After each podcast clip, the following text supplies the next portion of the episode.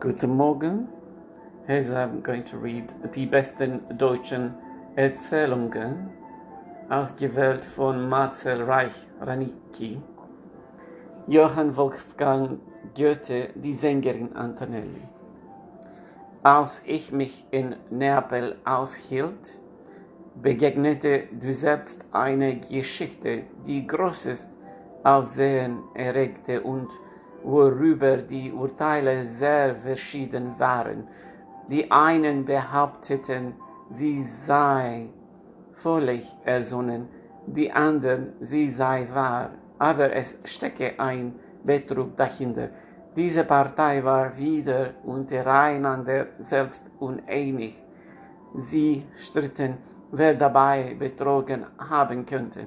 Noch andere behaupteten, es sei keineswegs ausgemacht, dass geistige Naturen nicht sollten auf Elemente und Körper wirken können und man müsse nicht jede wunderbare Begebenheit aus, ausschließlich,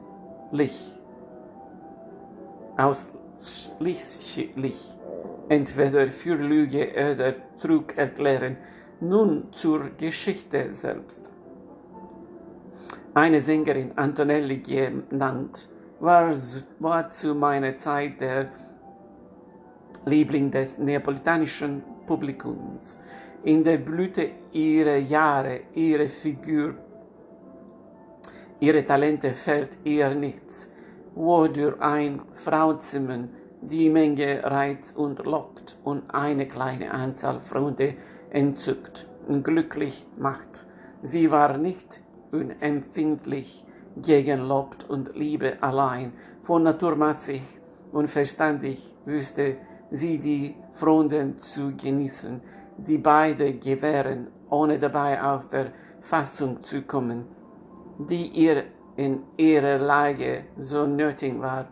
Alle jungen, vornehmen, reichen Leute drängten sie zu ihr, nur wenige nahmen sie auf, und wenn sie bei der Wahl ihrer Liebhaber meist ihren Augen und ihrem Herzen folge. So zeigte sie doch bei allen kleinen Abenteuren einen festen, sicheren Charakter, der jeden genauen Beobachter für sie einnehmen müsste. Ich hatte Gelegenheit, sie einige Zeit zu sehen, indem ich mit einem ihrer Begünstigten in nahem Verhältnis stand. Verschiedene Jahre waren hingegangen, sie hatte Männer genug kennengelernt und unter ihnen viele Gecken, schwarze und unzuverlässige Menschen. Sie glaubte bemerkt zu haben, dass ein Liebhaber der in einem gewissen Sinn der Weise alles ist. Gerade da, wo sie eines Bestandes am nötigsten bedürfte, bei Vorfällen des Lebens, hauslichen Gelegenheiten, bei ausgeblicklichen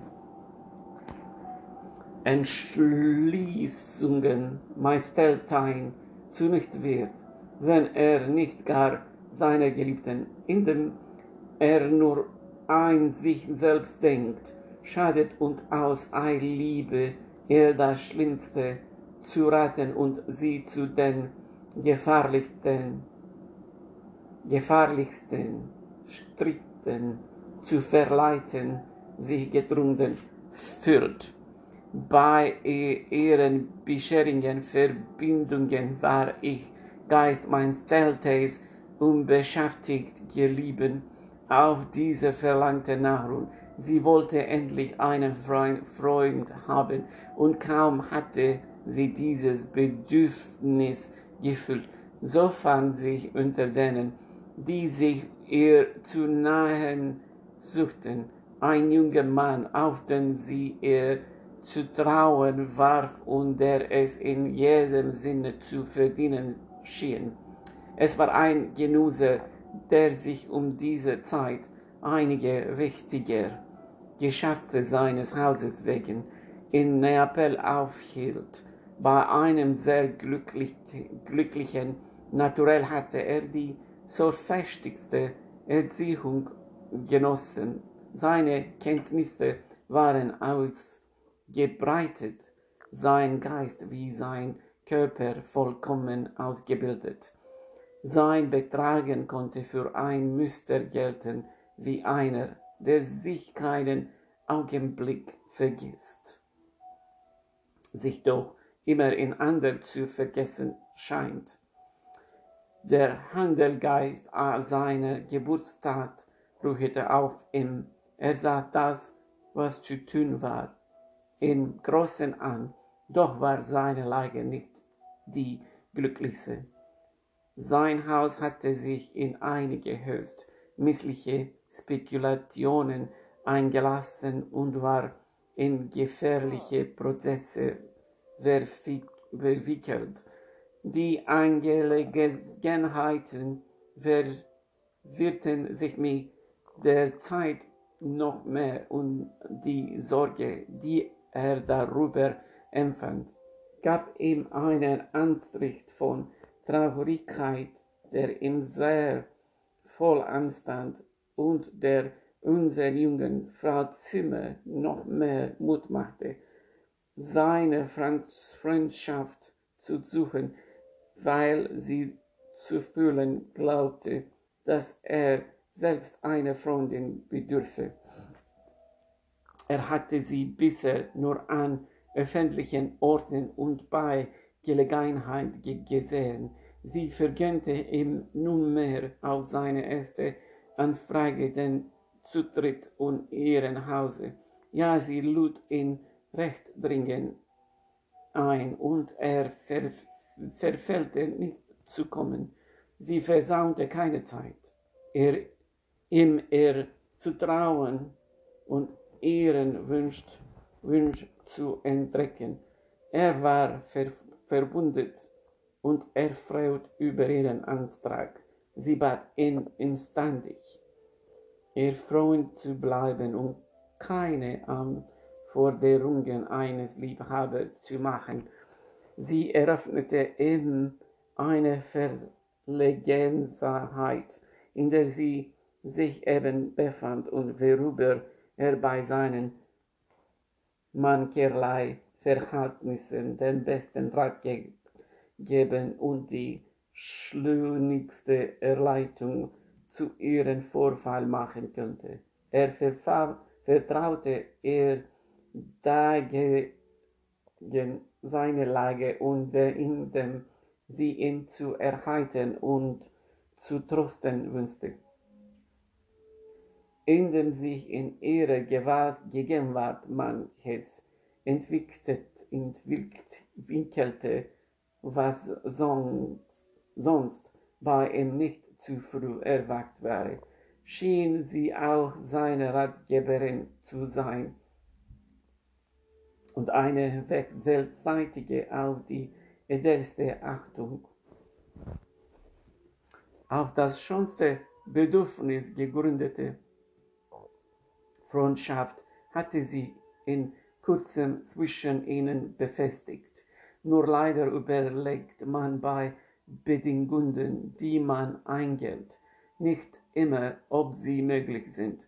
Er hatte versprochen, nur Freund zu sein, keine Ansprüche auf die Stelle eins, eines Liebhabers zu machen, und doch konnte er sich nicht lernen, dass ihn die von ihr begünstigten, begünstigten Liebhaber überall im Wege hochzuwiger, ja ganz und gar unerträglich waren. Besonders fiel es ihm höchst schmerzlich auch wenn ihn seine Freundin von den Gütern und bösen Eigenschaften eines solchen Mannes oft launig underhielt.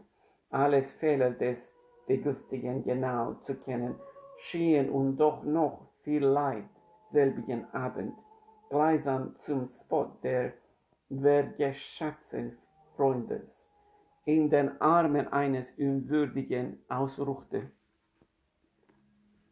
Glücklicher oder ein, glücklich, ein glücklicherweise geschah es bald, dass das Herz der Schonen frei würde. Ich Freund bemerkte es mit Vergnügen und suchte ihr vorzu, vorzustellen, dass der erledigste Platz ihm vor allen anderen gebühre. Nicht ohne Widerstand und Widerwillen gab sie seinen Wünschen Gehör. Ich fürchte, sagte sie, dass ich über diese Nacht Giebigkeit das Schwarzbeste auf der Welt, einem Freund, verliere. Sie hatte richtig geweissagt, denn kaum hatte er eine Zeit lang in seiner doppelten Eigenschaft war er gegolten. So, so fingen seine Launen an, beschwerlicher zu werden. Als Freund forderte er ihre ganze Achtung, als Liebhaber ihre ganze Neigung und als ein verständiger und angenehmer Mann und als Gesetze und Unterhaltung. Dies aber war keineswegs nach dem Sinne des lebhaften Mädchens. Sie könnte sich in keiner Aufopferung finden und hatte nicht Lust, irgendjemand ausschließlich Rechte zu suggestieren. Zu suggestieren. Sie suchte daher auf eine zarte Weise seine Besuchte nach und nach zu verringern, ich selbst zu sehen und ihn fühlen zu lassen, dass sie um keinen Preis der Welt ihre Freiheit vergebe.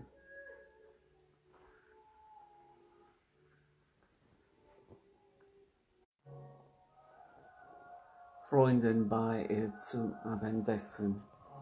Ich riet ihr und bat sie, dem Freunde den letzten Liebesdienst zu erzeigen. Sie schien und entschlossen, aber nach einigem Nachdenken nahm sie sich zusammen. Sie schickte den Bedienten mit einer abschläglichen Antwort weg und er kam nicht wieder.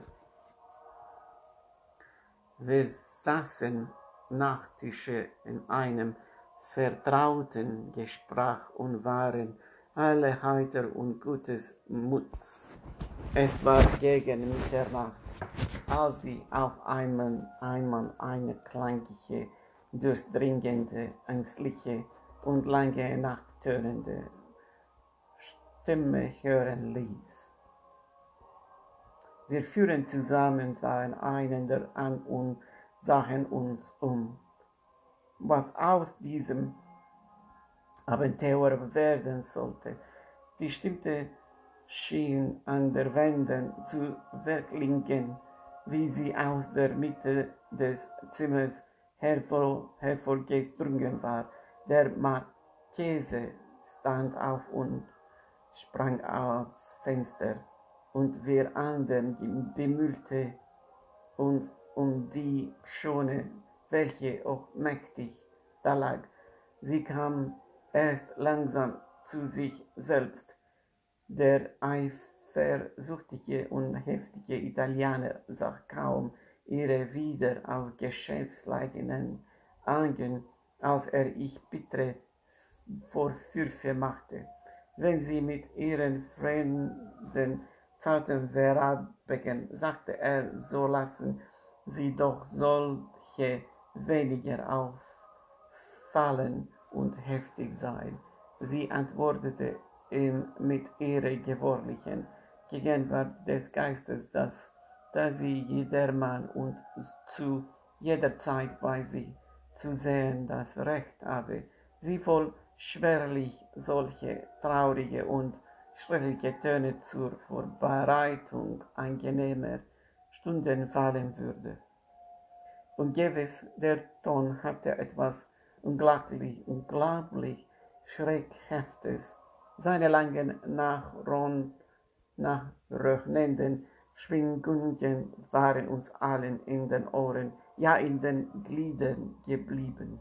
Sie war blass, erstellt und immer der Obmacht nahe. Wir müssten die halbe Nacht bei ihr bleiben. Es ließ sich nichts weiter hören. Die andere Nacht dieselbe Gesellschaft, Gesellschaft nicht so heiter als tags vorher, aber doch gefasst genug und um dieselbige Zeit derselbe gewassen. Fürchterliche Ton. Wir hatten indessen über die Art der, des Schreis und wo er herkommen möchte unzählige Urteile gefällt und unsere Vermutungen kauft. Was soll ich verlauting sein? Sucht sie zu Hause ab, ließ er sie um dieselbige Zeit vernehmen, und zwar, wie man bemerken wollte, manchmal stärker, manchmal schwächer. Ganz Niepel sprach von diesem Vorfall. Alles Leute des Hauses, alles Freunde und Bekannten nahmen den lebhaftesten Teil daran. Ja, die Polizei war aufgerufen. Man stellte Spione und Beobachter aus, denen auf den Gasse stehender Klang aus der freien Luft zu entbringenden, und in den Zimmer hörte man ihn gleichfalls ganz in unmittelbarer Nähe. Soft sie auswärts aus, vernahm man nichts. Soft sie zu Hause war, ließ sie den Ton hören, aber auch außer dem Hause blieb sie nicht ganz von diesem bösen Begleiter verschont. Ihre Anmut hatte er den Zutritt in die ersten Häuser geöffnet. Sie war als eine gute Gesellschafterin überall willkommen und sie hatte sich um dem bösen Gaste zu entgehen angewohnt, die Abwende außer dem Hause zu sein. Einmal durch sein Alter und seine Stelle ehrwürdig führte sie eines Abends in einen Wagen nach Hause. Als sie von ihrer Türe von ihm Abschied nimmt, es stellt der Klang zwischen ihnen beiden und man hebt diesen Mann, der so gut wie tausend andere die Geschichte wüsste, mehr tot als lebendig in seinem Wagen ein andermal fährt ein junger Tenor, den sie voll leiden könnte, mit ihr abends durch, sie, durch die Stadt eine Freundin zu besuchen. Er hatte von diesem seltsamen Phänomenon reden hören und zweifelte, als ein mütterer Knabe ein, an ein solchen Wunder. Sie sprach von der Begebenheit und wünschte doch auch, sagte er die Stimme ihres unsichtbaren Begleiters zu hören. Rufen Sie ihn doch auf. Wir sind ja zu zweien und werden uns nicht fürchten. Leichtsinn oder Kühnheit, ich weiß nicht, was sie vermochte genug.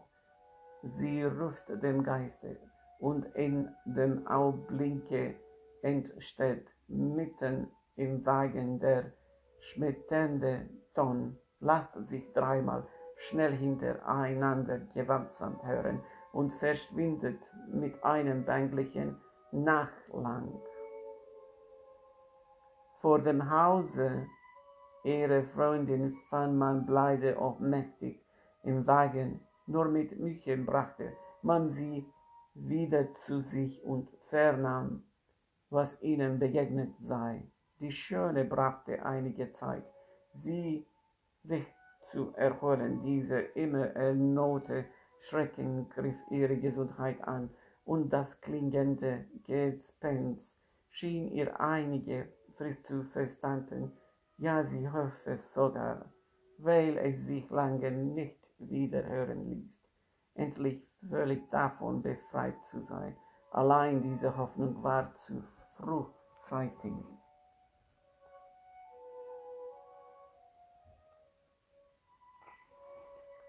nach gedenktem Karneval unternahm, sie mit einer Freundin und einem Kammermädchen eine kleine Lustrice. Sie wollte einen Besuch auf dem Lande machen. Es war Nacht, ehe sie ihren Weg vollenden könnten. Und dann noch um fürweckte etwas zerbrach, müssten sie in einem schlechten Wirtshaus übernachten und sie so gut als möglich entrichten. Schon hatte die Freundin sich niedergelegt und das Kammermädchen, nachdem sie das Nachtlicht angezündet hatte, wollte er eben zu ihrer Gebieterin ins andere Bett steigen. Als diese schwersend zu ihr sagte, wir sind hier am Ende der Welt und das Wetter ist aushöhlich, sollte er uns vor hier finden können. Im Aus, Aus Augenblick ließ er sich hören, stärker und fürchterlicher als jemals. Die Freundin glaubte nicht anders, als die Hölle sei im Zimmer, sprang aus dem Bette, lief, lief, wie sie war, die Treppe hinunter und rief das ganze Haus zusammen. Niemand tat diese nach ein Auge zu. Allein es war auch das letzte Mal, dass, ich, dass sich der Ton hören ließ. Nur hatte leider der ungebetene Gast bald eine andere, lastigere Weise, seinen Gegenwart anzuzeigen. Einige Zeit hatte er Ruhe gehalten, als auf einmal abends zur gewöhnlichen Stunde, da sie mit ihren Gesellschaft zu Tisch, Tische saß. Ein Schluss wie aus einer Flinte oder stark geladenen Pistole zum Fenster hereinfiel. Alle hörten den Knall, alle sahen das Feuer, aber bei näherer Untersuchung fand man die Scheibe ohne die minste Verletzung. Demogertet nahm die Gesellschaft den Vorfall sehr ernsthaft und alle glaubten, dass man der Schonen nach dem Leben stehe. Man eilt nach der Polizei, man untersucht die benachbarten Häuser und da man nichts Verdächtiges findet, stellt man darin den anderen Tag Schildwachen von oben bis unten. Man durchsucht genau das Haus, worin sie wohnt. Man verteilt Spione auf den Straße. Alle diese Vorsicht war vergebens. Drei Monate hintereinander fiel in demselbigen Augenblicke der Schuss durch dieselbe feste Festensalbe, ohne das Glas zu verletzen und, was merkwürdig war, immer genau eine Stunde vor Mitternacht. Da doch gewöhnlich in Neapel nach der italienischen Uhr gezahlt wird und Mitternacht da selbst eigentlich eine Epoche macht.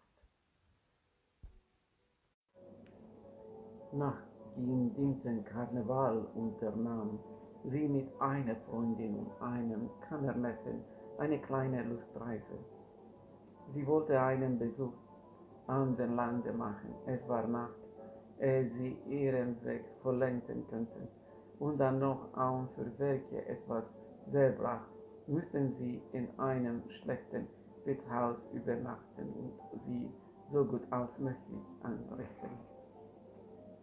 Schon hatte die Freundin sich niedergelegt und das Kammermädchen, nachdem sie das Nachtlicht angezündet hatte, wollte eben zu ihren Gebieterin ins andere Bett steigen, als diese scherzend zu ihr sagte, wir sind hier am Ende der Welt und das Wetter ist aushöhlich.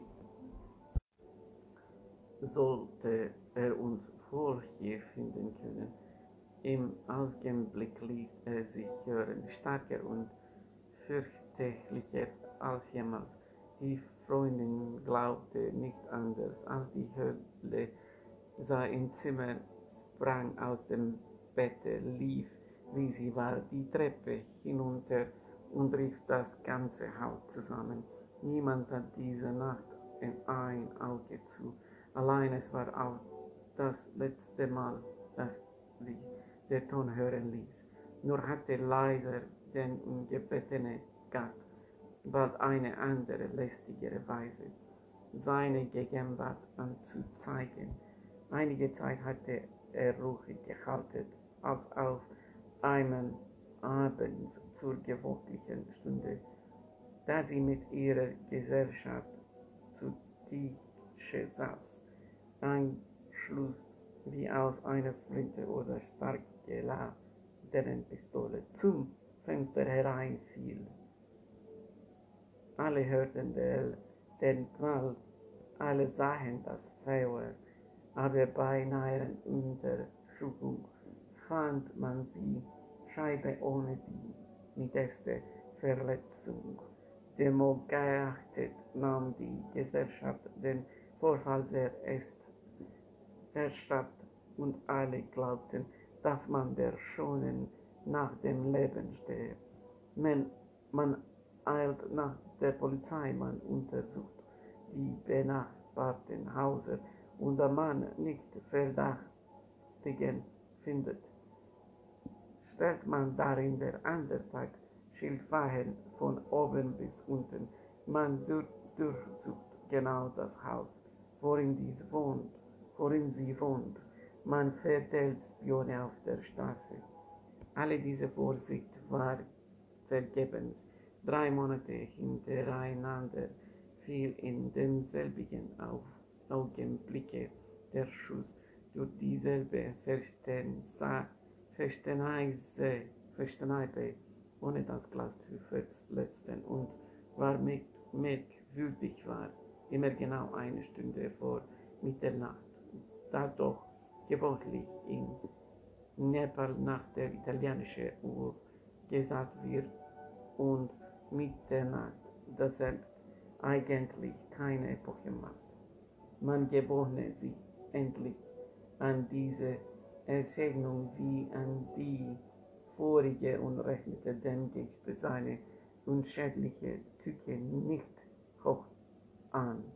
Der Schluss fiel manchmal, ohne die Gesellschaft zu erzählen oder sie in ihrem Gespräch zu unterbrechen. Eines Abends nach einem sehr warmen Tage öffnete die Schöne, ohne an die Stunde zu denken, das bewusste Fenster und trat mit dem Marchese auf den Balkon.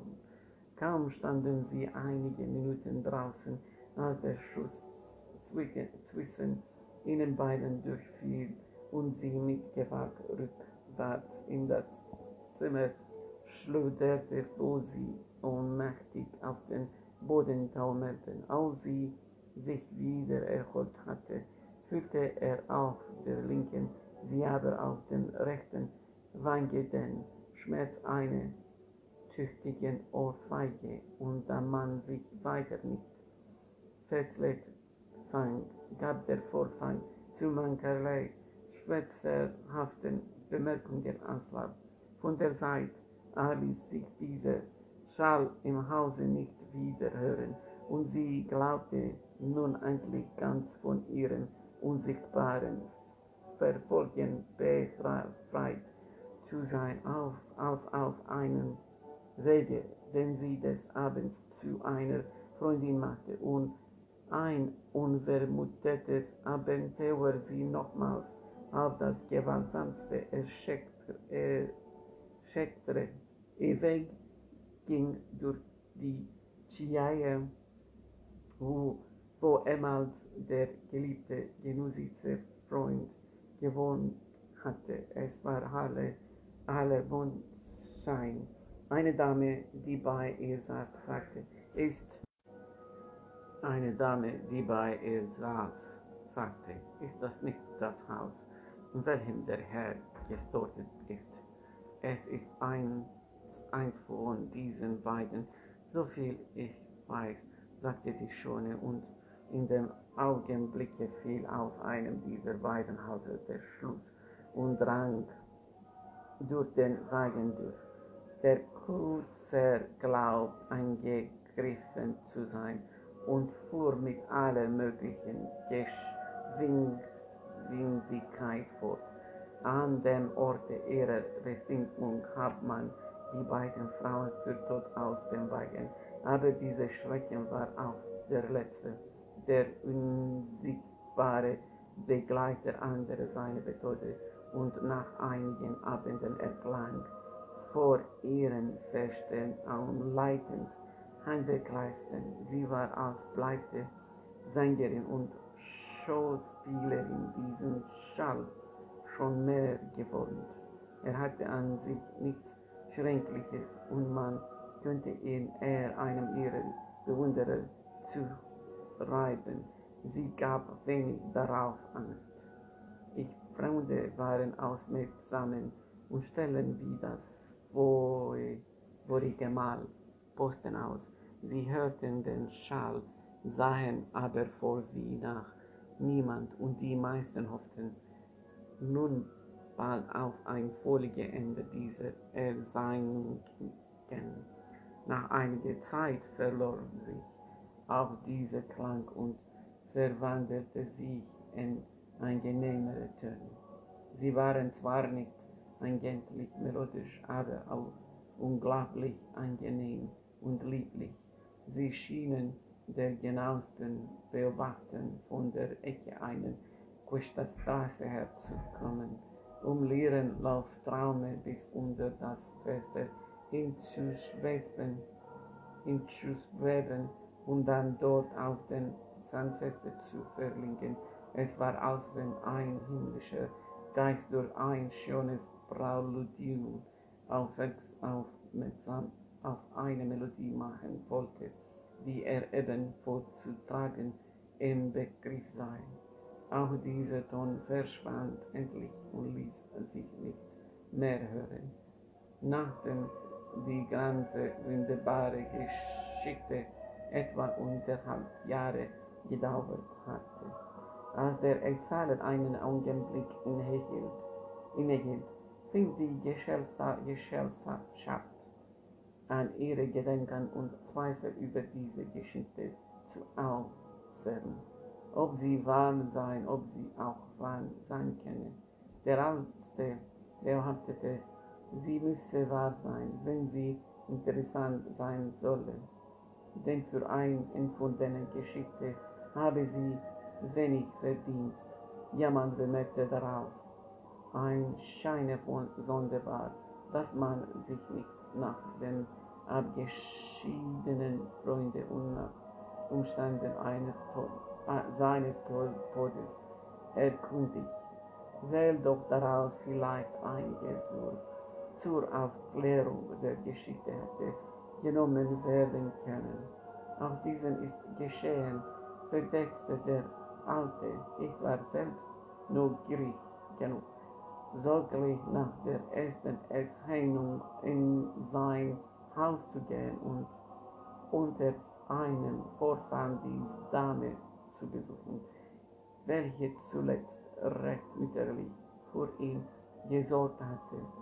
Sie erzählte mir, dass ihr Freund eine unglaubliche Leidenschaft für das Frauenzimmer gehört habe, dass er die letzte Zeit seines Lebens fast allein von ihr gesprochen und sie bald als einen Engel, bald als einen Teufel vorgestellt, vorgestellt habe, als seine Krankheit überhand genommen, aber er nichts gewünscht, als sie vor seinem Ende noch einmal zu sehen, war senklich in der Hoffnung, nur noch eine zärtliche Ausbildung ein Rohe oder sonst irgendein Seinheit der Liebe und Freundschaft von ihr zu erzwingen, desto schrecklicher und sei ihr in ihre einhaltende Weigerung gewesen und sichtbar habe die letzte entscheidende abschlägliche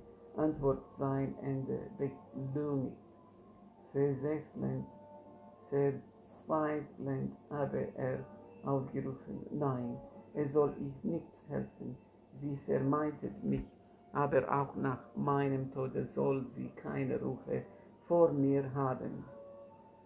mit dieser Heftigkeit verschied er und nur zu sehr mussten wir erfahren, dass man auch jenseits des Grabes Wort halten könnte.